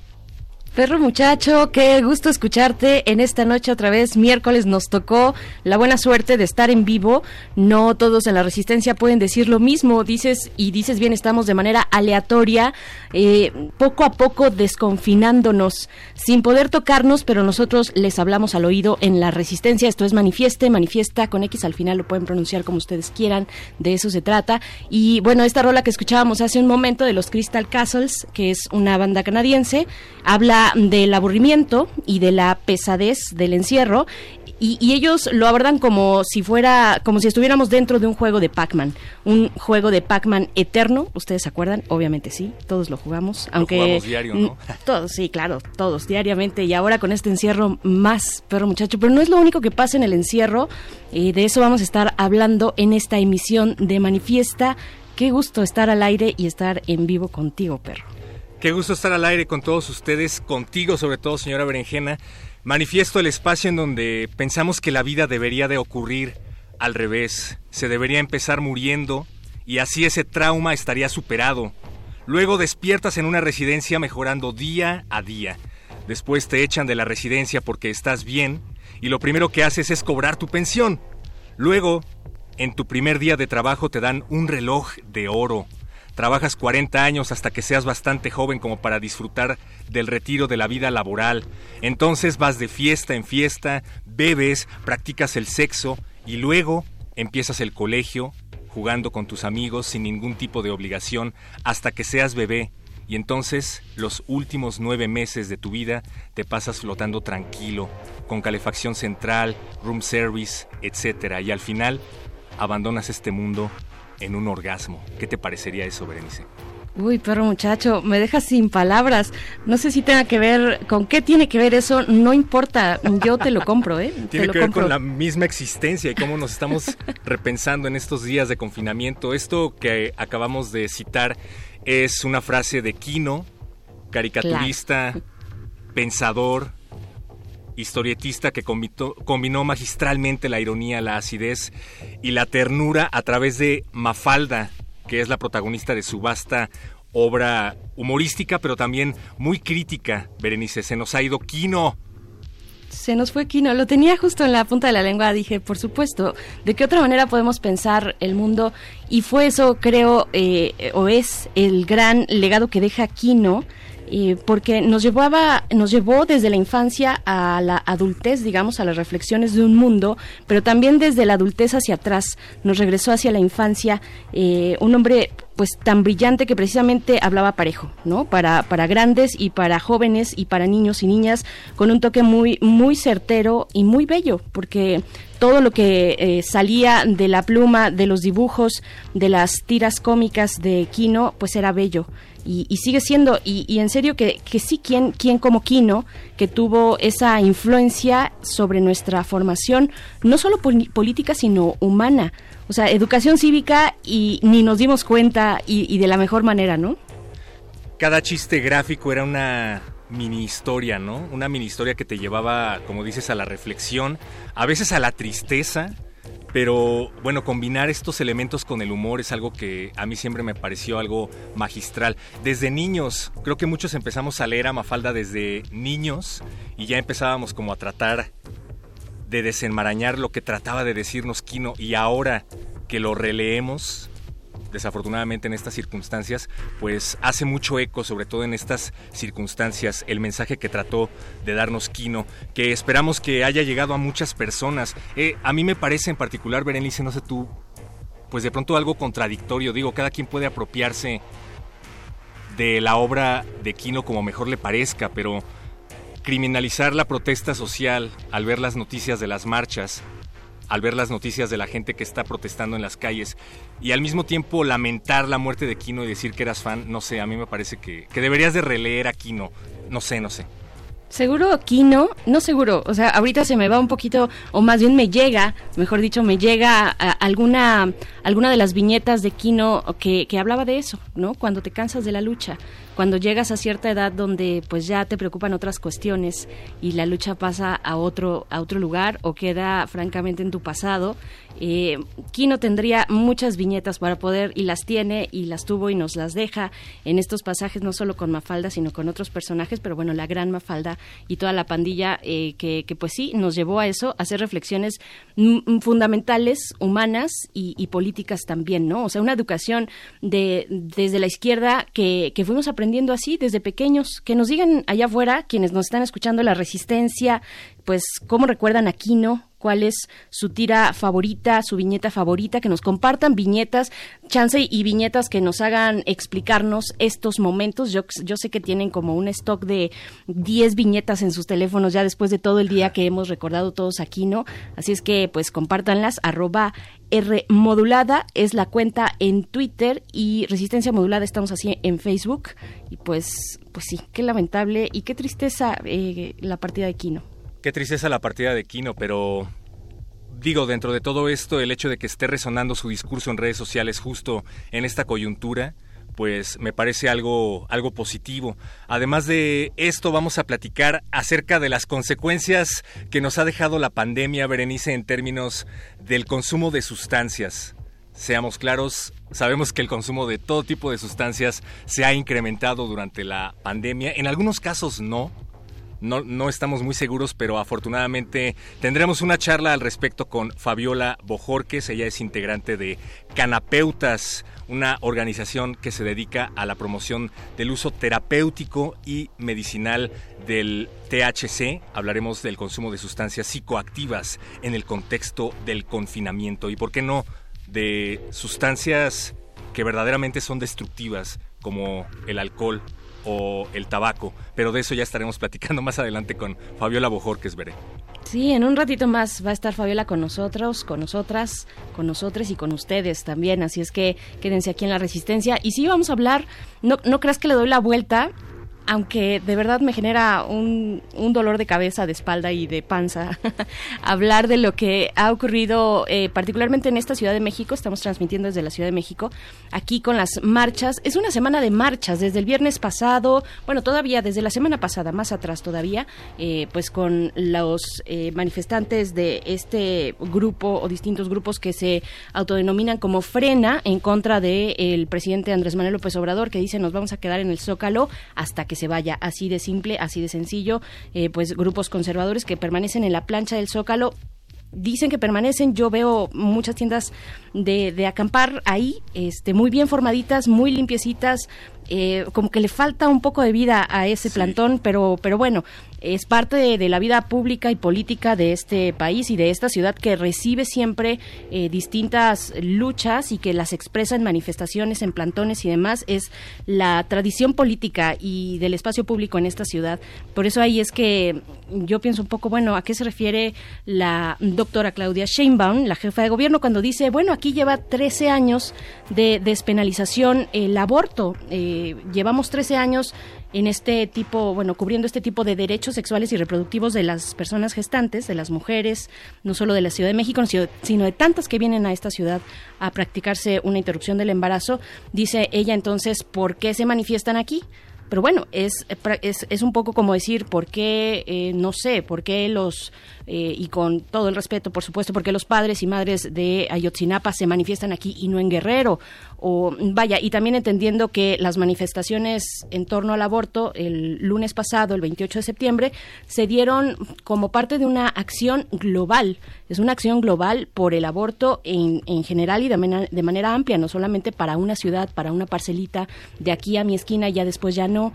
Eh, pues creo que hay mucho que decir además de la actuación eh, policíaca en estas en estas marchas mucha controversia pero que también nos vayan diciendo allá afuera cómo, cómo vieron estas marchas cómo vieron la actuación de la policía. Yo creo que hay cuestiones mm, reprobables, reprobables por ambos lados, pero también hay una lucha de fondo que no se debe perder de foco, ¿no? Claro. Sí, eh, la lucha de fondo siempre debe ser el foco de, la atención y ese me parece que también es un problema.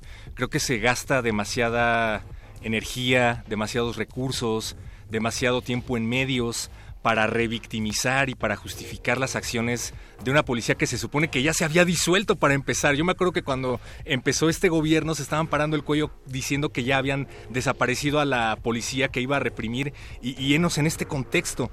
Y bueno, entiendo lo que dice la doctora Sheinbaum acerca de que ya existe la despenalización del aborto, al menos en la capital, pero pues también hay que recordar que su policía debe varias cuentas. Estamos hablando de un cuerpo policíaco, evidentemente no todos, recalcamos que existen policías honorables que hacen su labor de manera honorable, pero en general se trata de una policía que violó a una adolescente en Azcapotzalco, una policía que filtró las fotografías del cuerpo de Ingrid Escamilla, víctima de feminicidio, una policía que hace unas semanas eh, le estaba tirando la mercancía a las señoras de la tercera edad que estaban tratando de ganarse la vida, no sé, la misma que confisca carritos de tamales a vendedores ambulantes de, Polanco. Entonces, esto de ejercer la fuerza del Estado contra cualquiera que trate de dañar la imagen de la ciudad también amerita que se rindan cuentas, ¿no? Pues sí, y ya se había, eh, como lo dices, perro, ya se había, pues, eh, disuelto, ya teníamos, más bien se dio la desaparición del cuerpo de granaderos y se sustituyó por dos nuevas agrupaciones, el Comando de Operaciones Especiales y la Unidad Táctica de Apoyo y Auxilio a la Ciudadanía. No me los sé de memoria, los estoy leyendo porque los tengo muy presentes en algunos documentos justo porque mm, pues es momento de ver eh, hasta dónde y hasta qué punto eh, se puede, de acuerdo a, a cuestiones internacionales, estándares internacionales, esto que se llama el derecho Internacional de los Derechos Humanos que nos dice qué tipo de fuerza se debe aplicar en cada circunstancia. Hay protocolos. La, fuerza policial no está prohibida, se puede ejercer, pero hay protocolos muy estrictos para hacerlo. La cuestión del encapsulamiento, por ejemplo, eh, no puede llevarse a cabo en grupos tan grandes, sino solamente de manera muy estratégica, muy específica sobre ciertas eh, personas que estén eh, realizando actos violentos y además no puede ser el encapsulamiento una manera de detención. No puede ser una manera de y muchas mujeres eh, manifestándose en la marcha quedaron durante largo rato encapsuladas eh, sin, sin poder entrar y salir, eso tampoco eh, debe, debe darse así. O sea, las personas, si desean salir, como no es una eh, una detención, si desean salir, salir, están en todo su derecho de hacerlo, o entrar incluso. Eh, no puede permanecer por tanto tiempo. En fin, hay muchas cuestiones ahí que debemos revisar, que debemos revisar porque finalmente está ahí de fondo la cuestión de nuestros derechos, nuestro derecho a la protesta. ¿no?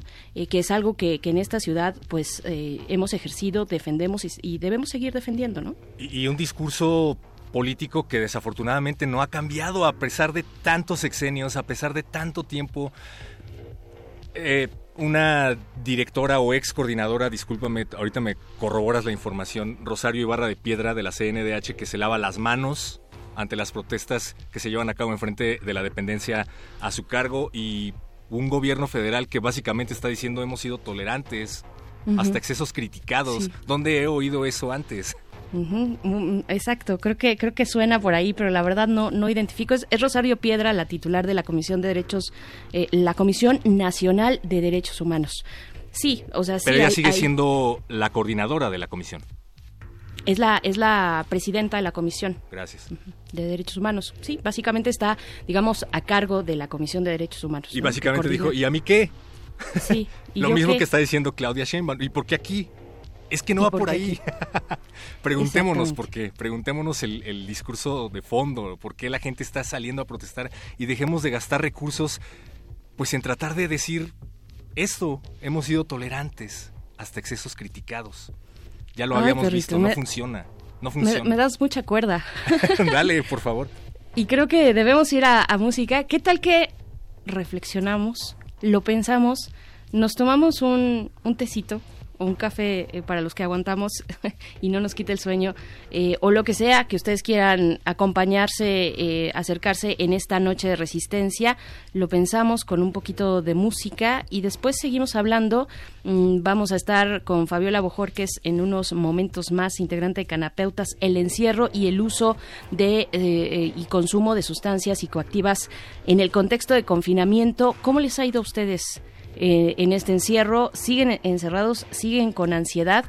Yo sí, y de hecho estamos a la distancia, perro, estamos haciendo radio sin vernos, leyéndonos la mente un poco y leyéndonos el tono de la voz, así es como nos comunicamos, tanto así nos conocemos, perro. Por telepatía, Berenice, me encanta, me encanta la idea. Vamos a escuchar, como dices, algo de música, esto es Purple Haze, completamente ad hoc Ah, no vamos, me están diciendo por acá en la producción que, que es una canción demasiado fuerte. Tenemos que escuchar algo que se llama Madame Gandhi. Vamos a reservar Purple Haze para que se queden enganchados, pero entonces escuchemos a Madame Gandhi con The Future is Female del disco Voices. El futuro es femenino, significa vivir en un mundo que es colaborativo, un mundo que es emocionalmente inteligente, un mundo en el que estemos vinculados y no clasificados palabras de Madame Gandhi sobre esta rola. Estamos en manifiesto de resistencia modulada.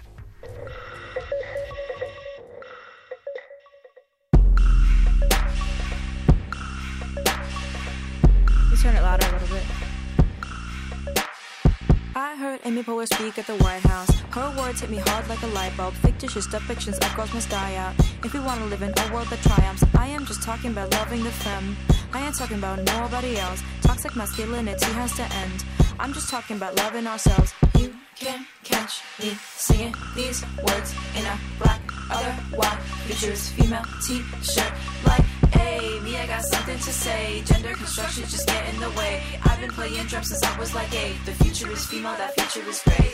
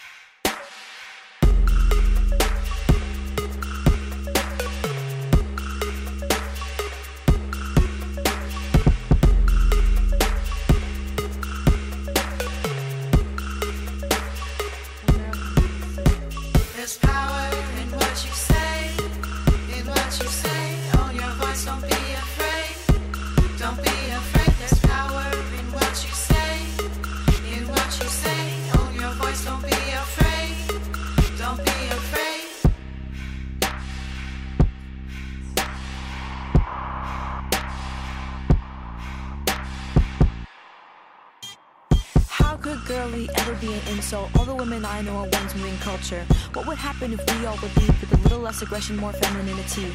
We have to value girls more than their looks. The biggest threat is a girl with a book. The system must make room for all that we do. We've been bleeding each month till we gave birth to you.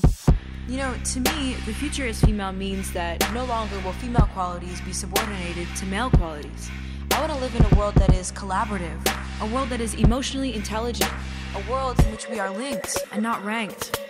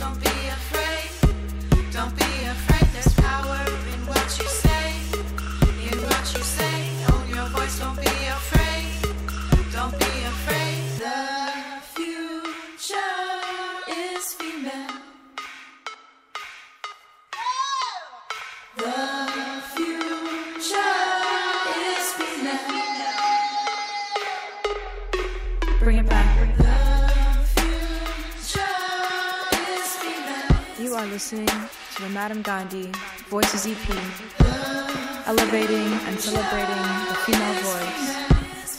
The future is female.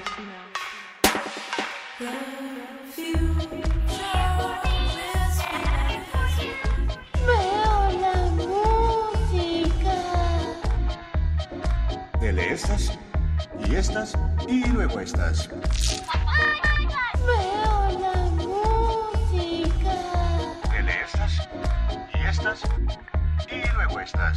Otra vez escurren las paredes. Veo la música. Soy la reina de los lagartos. Gracias, doctor. No soy doctor. Manifiesta.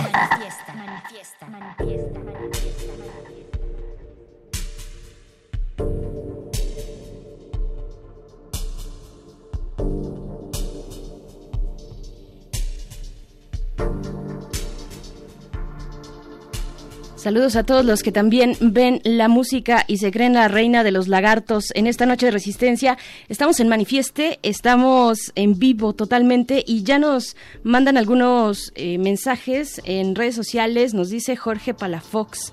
Quino es muy eh, popular pero su bella, eh, por su bella mafalda, pero el resto de su trabajo también fue genial. Aquí va una viñeta de su librote, Esto no es todo, y pues nos comparte una foto donde eh, hay una frase ahí que dice, ¿cómo hacerle comprender al mundo que lo nuestro es maravillosamente distinto? Ay, qué bonito. Qué bonita viñeta. Gracias por compartirla, Jorge Palafox. Javier G. J. nos dice, eh, bueno, te dice, perro muchacho, te dice a Ah, ti. hola. Te, te informo. He redescubierto el azúcar, te dice a ti, perro muchacho. Con un dulcecito, un emoji de dulcecito.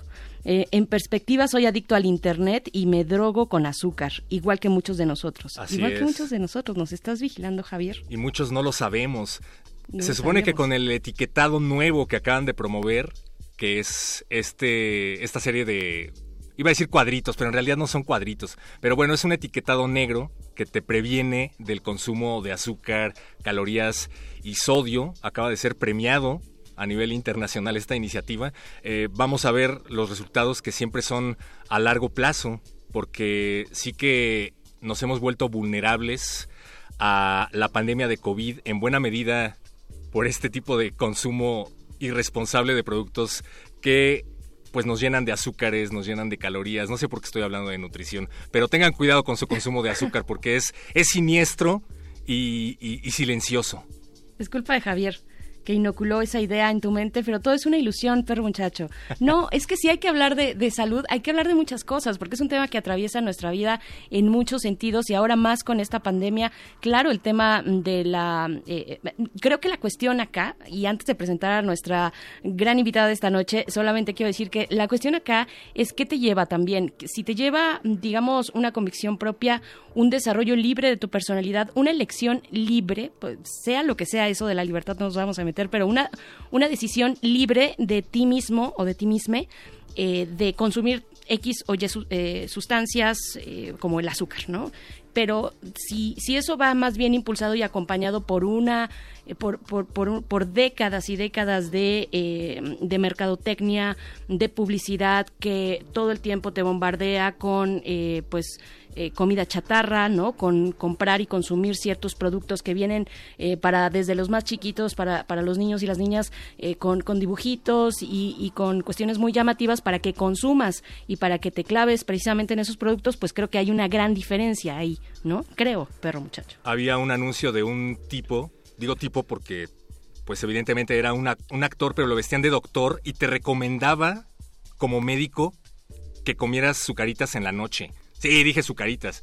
Ese tipo de cosas no están bien. Hay que hacer un consumo responsable de todo tipo de sustancias, pero siempre, como dices, Berenice, que sea consciente. Y no estamos aquí promoviendo ningún tipo de droga, pero es responsabilidad de la radio universitaria, de la radio pública, informar acerca de su consumo, por qué no decirlo, reflexionar acerca de que probablemente sustancias tan estigmatizadas como el cannabis probablemente no son lo que nos han dicho. Hay más que reflexionar. Es más complejo, pero para ello tenemos a expertos en el tema. Nos acompaña Fabiola Bojorques, integrante de Canapeutas, una organización que se dedica a promover el uso de cannabis como una opción de uso médico mediante cursos de divulgación, capacitaciones y, y más. Bienvenida, Fabiola Bojorques. ¿Cómo te encuentras? Hola chicos, muchas gracias por la presentación. Estoy muy bien y muy contenta de eh, la invitación que realizan. Bienvenida, Fabiola. Gracias y discúlpanos. Ya ves que no nos para la boca. Nosotros podríamos ser ese. eh, bueno, bienvenida, bienvenida. Gracias por estar aquí en la. Resistencia, Fabiola, de entrada. Muchas gracias. No, adelante. La verdad es que tocan temas muy interesantes y muy pertinentes.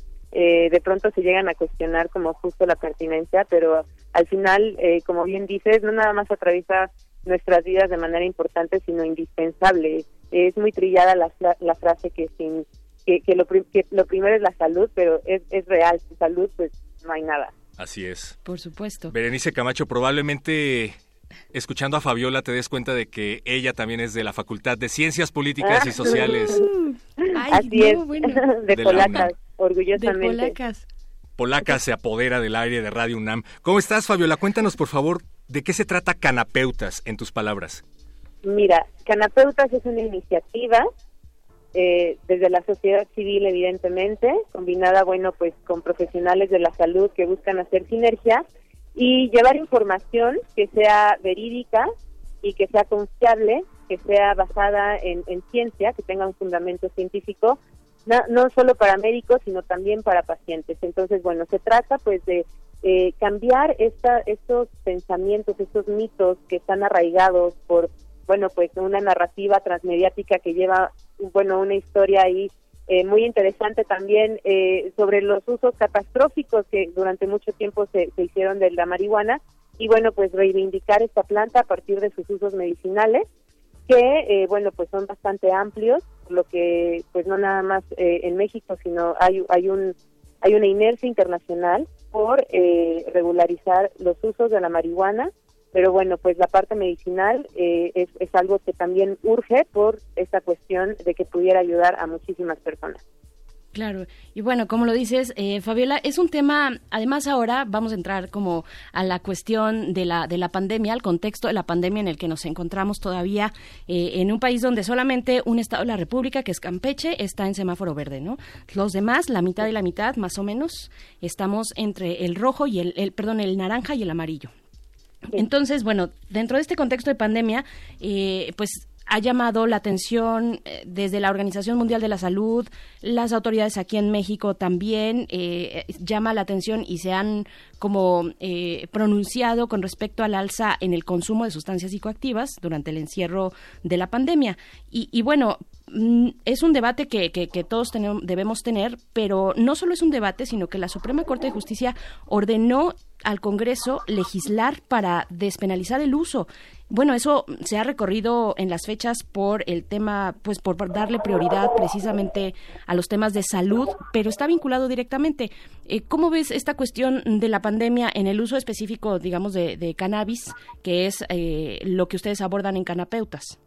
Claro, pues mira, hay una evidente alza en el, en el consumo de sustancias pero no nada más en el consumo de sustancias. Yo, eh, justo haciendo ahí como una, una búsqueda de información rápida, eh, me aparecieron muchas notas sobre el aumento en el consumo. Creo que lo más evidente ha sido el alcohol, por ejemplo. Sí. Y también, eh, por ejemplo, leí de, de que había aumentado el consumo de porno y sexting, ¿no? Lo cual, bueno, pues nos habla no nada más de una tendencia en, en el uso de sustancias, sino, bueno, preguntarnos cuáles son los motivos de esto, ¿no? Y bueno, pues como bien comentas, desde la ONU, desde eh, organismos también nacionales, eh, pues se ha hecho evidente este aumento en la ansiedad de las personas, que también pues ha llegado a provocar y a desencadenar eh, muchísimas situaciones psicosociales, ¿no? Eh, divorcios, eh, las empresas, muchas empresas quebraron. Entonces, bueno, eh, claro que nos encontramos en una en una situación eh, donde pues la gente busca eh, salidas distintas a estas situaciones que, que nos ocurren. Y claro que el cannabis pues no es la excepción.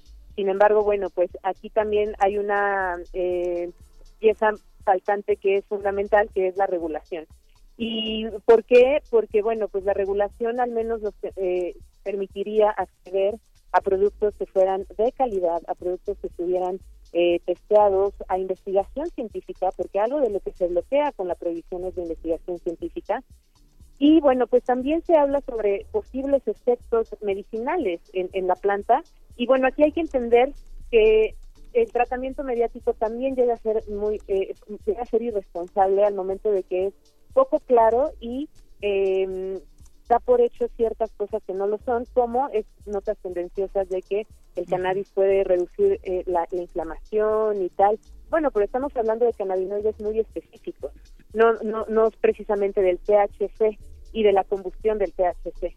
Y muchas, eh, bueno, ahorita está en boga el CBD, por ejemplo, el cannabidiol, ya, ya más gente lo conoce, pero hay muchos otros que, que, que, que la mayoría de, de las personas allá afuera desconocen y son estos los que podrían tener como algún efecto. Entonces, hay definitivamente un aumento en el consumo, pero no hay información suficiente para hacer un consumo responsable y que cumpla verdaderamente con las motivaciones de, consumo, ya sea recreativo o sea medicinal. Como dices, pues vivimos en un país bueno, eso se me ocurrió con base en lo que habías dicho. Vivimos en un país que le lleva serenata a un camión de cerveza. O sea, el alcohol, no, hay que ser científicos, es la droga más adictiva o una de las drogas más adictivas, más destructivas, sí, claro. social y físicamente que se haya legalizado jamás. Y, y, yo sé que Canapeutas promueve el uso medicinal y responsable del cannabis, pero tampoco podemos tapar el sol con un dedo. Existe el uso lúdico. Entonces, comparando el uso del cannabis con el alcohol, digamos que aumentó el consumo de cannabis, el uso lúdico de cannabis, ¿cuáles podrían ser las consecuencias? ¿Cómo llevar a cabo un consumo responsable de la planta? Eh, bueno, pues mira, las consecuencias sí eh, pueden ser significativas en términos de salud pública porque, bueno, eh, tocamos el punto anteriormente de que no son productos que tengan calidad, el mercado negro, bueno, pues evidentemente no le interesa la salud de, de, de, los consumidores, entonces utilizan muchísimos químicos para esconder olores, compactan la, la flor cuando todavía está fresca, lo que produce hongos, y eso, bueno, pues es al final lo que consumen, eh, pues jóvenes, eh, adultos y en general la población que todavía tiene que recurrir al mercado negro para poder hacer eh, un consumo de cannabis. Entonces, aquí el primer error es partir de esta eh, o justificar esta prohibición creyendo que va a poder reducir el consumo. El consumo existe y hablabas hace un, momento del el uso, por ejemplo, del azúcar.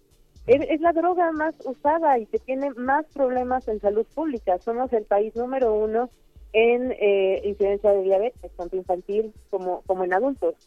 Y eh, bueno, pues partiendo de esa premisa, la prohibición no hace más que generar más problemas. Entonces, punto número uno, regulación. La regulación es lo primero que debemos de hacer para poder eh, no nada más establecer criterios de acceso, sino también para promover otro discurso, porque esta parte discursiva ha sido fundamental en esta nueva administración. Si bien tenemos a un comisionado en la CONADIC, Gaby Sadiki, que pues se distingue por ser un antiprohibicionista y siempre ha manejado un discurso de desestigmatizar eh, a esta planta, bueno, pues ahora lo vemos casi casi atado de manos, ¿no? Eh, con, con una campaña eh, antidrogas que no hace más que justamente seguir estigmatizando desde eh, la, la propia postura del presidente. Entonces, bueno, pues las consecuencias pueden ser importantes en términos de salud pública porque no estamos aceptando la responsabilidad que tienen las autoridades de legislar. Bien comentaba Bere que la Suprema Corte también ya ordenó la publicación del reglamento que se debe desde el 2017 porque el cannabis medicinal ya es legal en, en, México, sin embargo, bueno, pues no existen las reglas del juego y ese es un eh, documento que nos debe eh, la Secretaría de Salud y la COFEPRIS desde hace casi tres años. Entonces, pues el llamado sería sobre todo a la regulación y a una regulación efectiva, porque bueno, también se prevé que viene un reglamento que solo favorece a la industria farmacéutica y bueno, pues desafortunadamente en cuestiones de accesibilidad, pues también el autocultivo llega a ser una pieza fundamental, porque en un país como México pocas personas van a poder acceder a los precios a los que se vende el cannabis en otros países. y, y, bueno, eh, tocas el tema de la Conavim. A mí me gustaría que igual que nos dieras tu opinión sobre las distintas campañas para eh, el combate a las adicciones.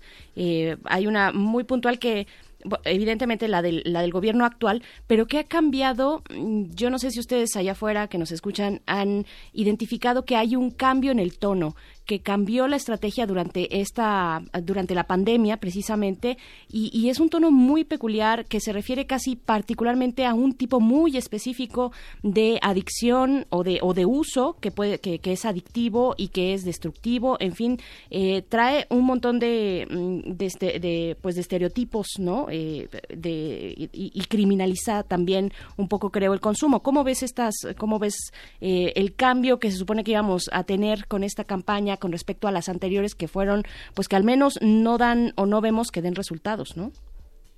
Sí, bueno, definitivamente ha sido un, fallo importantísimo desde la CONADIC.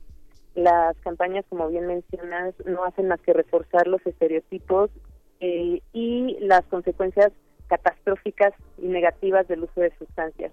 No hay una intención de verdaderamente informar, de dar una opción, de, de pues sí poder poder eh, dar brindar esa confianza al usuario no de, de, de poder hablar de estas de estas situaciones.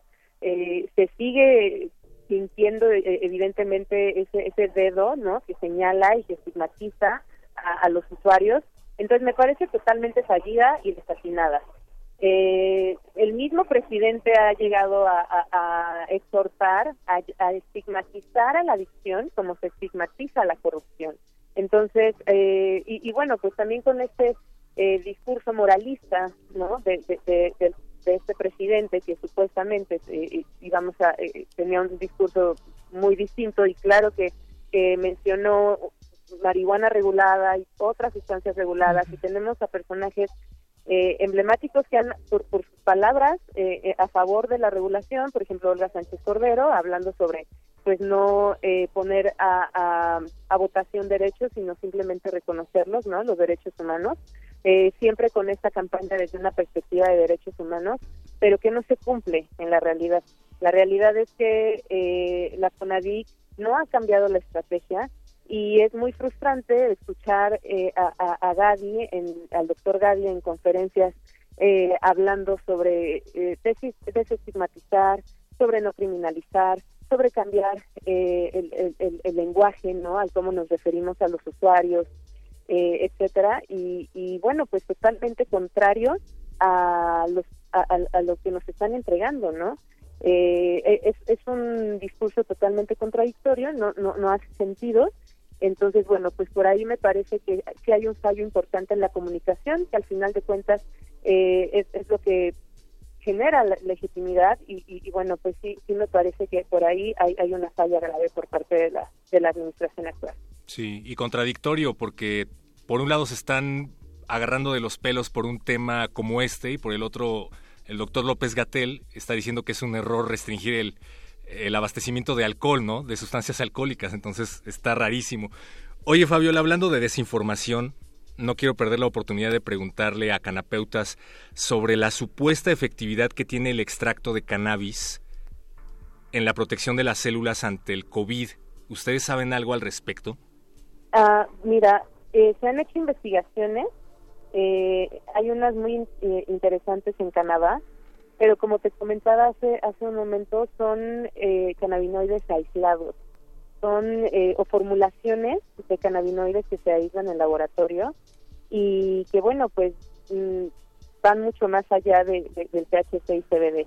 Entonces, sí se han encontrado a- a- algunos beneficios eh, en, en la cuestión de la inflamación y de eh, también el sistema inmunológico. Al final de cuentas, el sistema endocannabinoide está ligado a, a- este sistema de manera muy importante, pero eh, es bien eh, importante saber que puede tener efectos disfásicos eh, la- el cannabis. Esto por el tipo de cannabinoide, ¿no? No es lo mismo como dije THC, CBD, CBG. Hay más de 100 cannabinoides en la planta. O sea, es- es un tema mucho más complejo que, que poderlo aseverar. Eh, falta mucha investigación. No hay todavía datos concluyentes. Sí se, se ha visto que algunos de los cannabinoides tienen esta- estos beneficios, pero bueno, todo esto también en modelos preclínicos, en animalitos, en, en, en, células in vitro, no en, en pacientes, no en seres humanos. Entonces, eh, es todavía muy adelantado decir que, que o, sea, o afirmar esta información, pero la investigación pues apunta a que sí. Por eso es también súper importante que, esta regulación pues se apresure, porque aquí en México existen investigadores de cannabinoides, pero sintéticos. No pueden extraer cannabinoides de la planta. Entonces nos estamos rezagando también en ese sentido de países como Canadá, eh, Israel, que es el, el pionero, eh, obviamente Estados Unidos, aunque no es legal federalmente, pues ya la- más de la mitad del territorio eh, en, jurisdicciones estatales no han legalizado. Eh, bueno, eh, no todavía no hay información suficiente y la que hay, pues sí, sí, sí es eh, de un tipo de cannabinoides muy específicos. Ujú.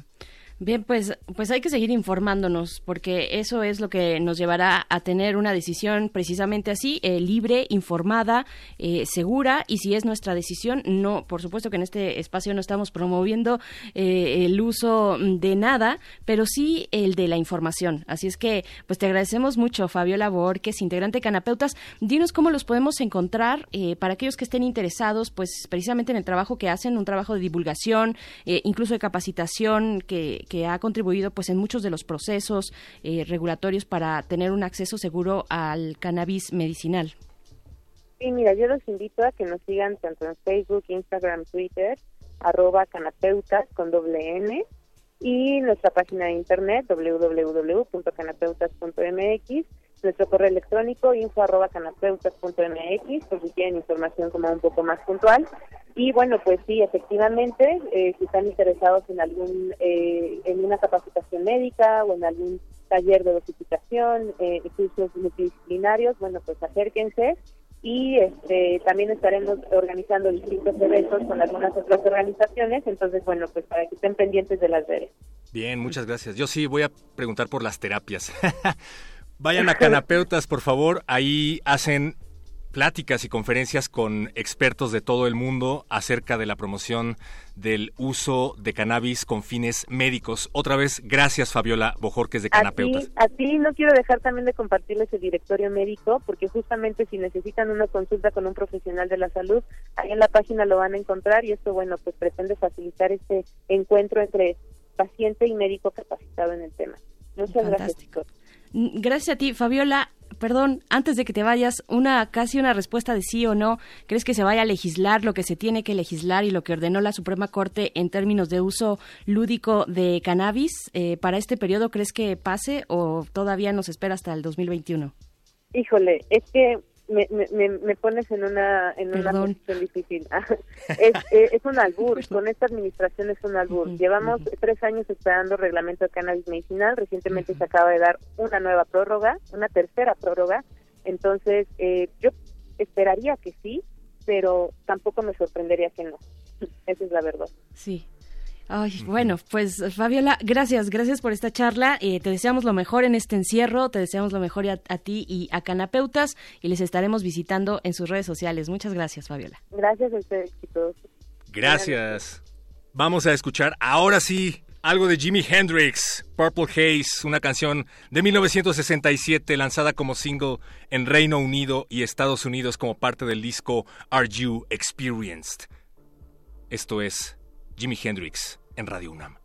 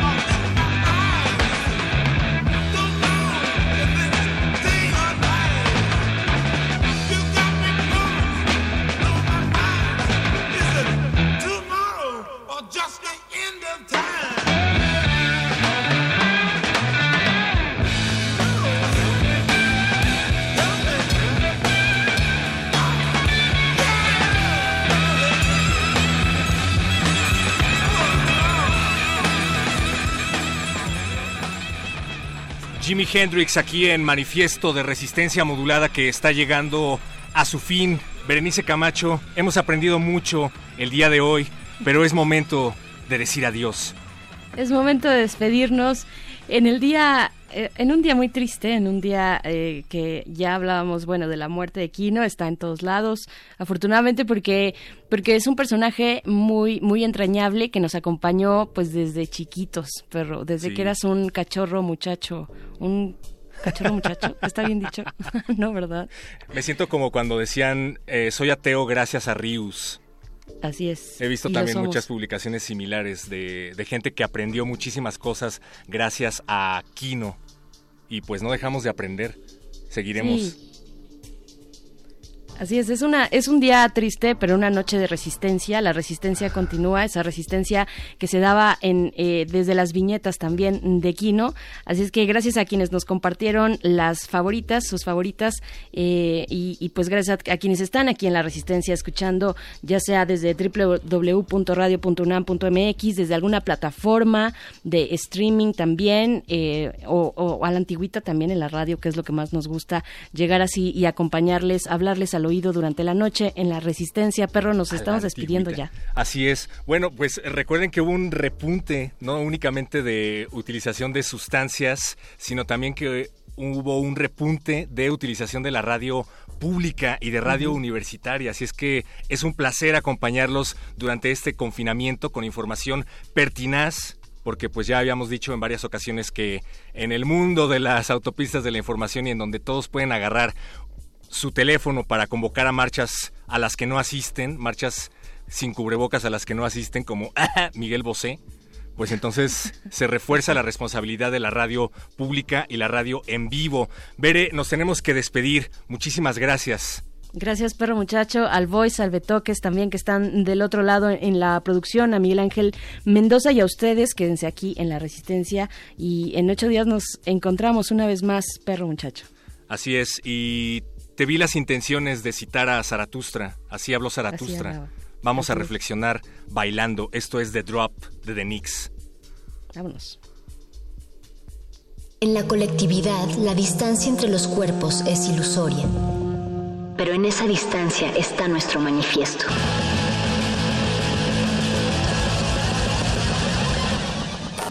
Manifiesto.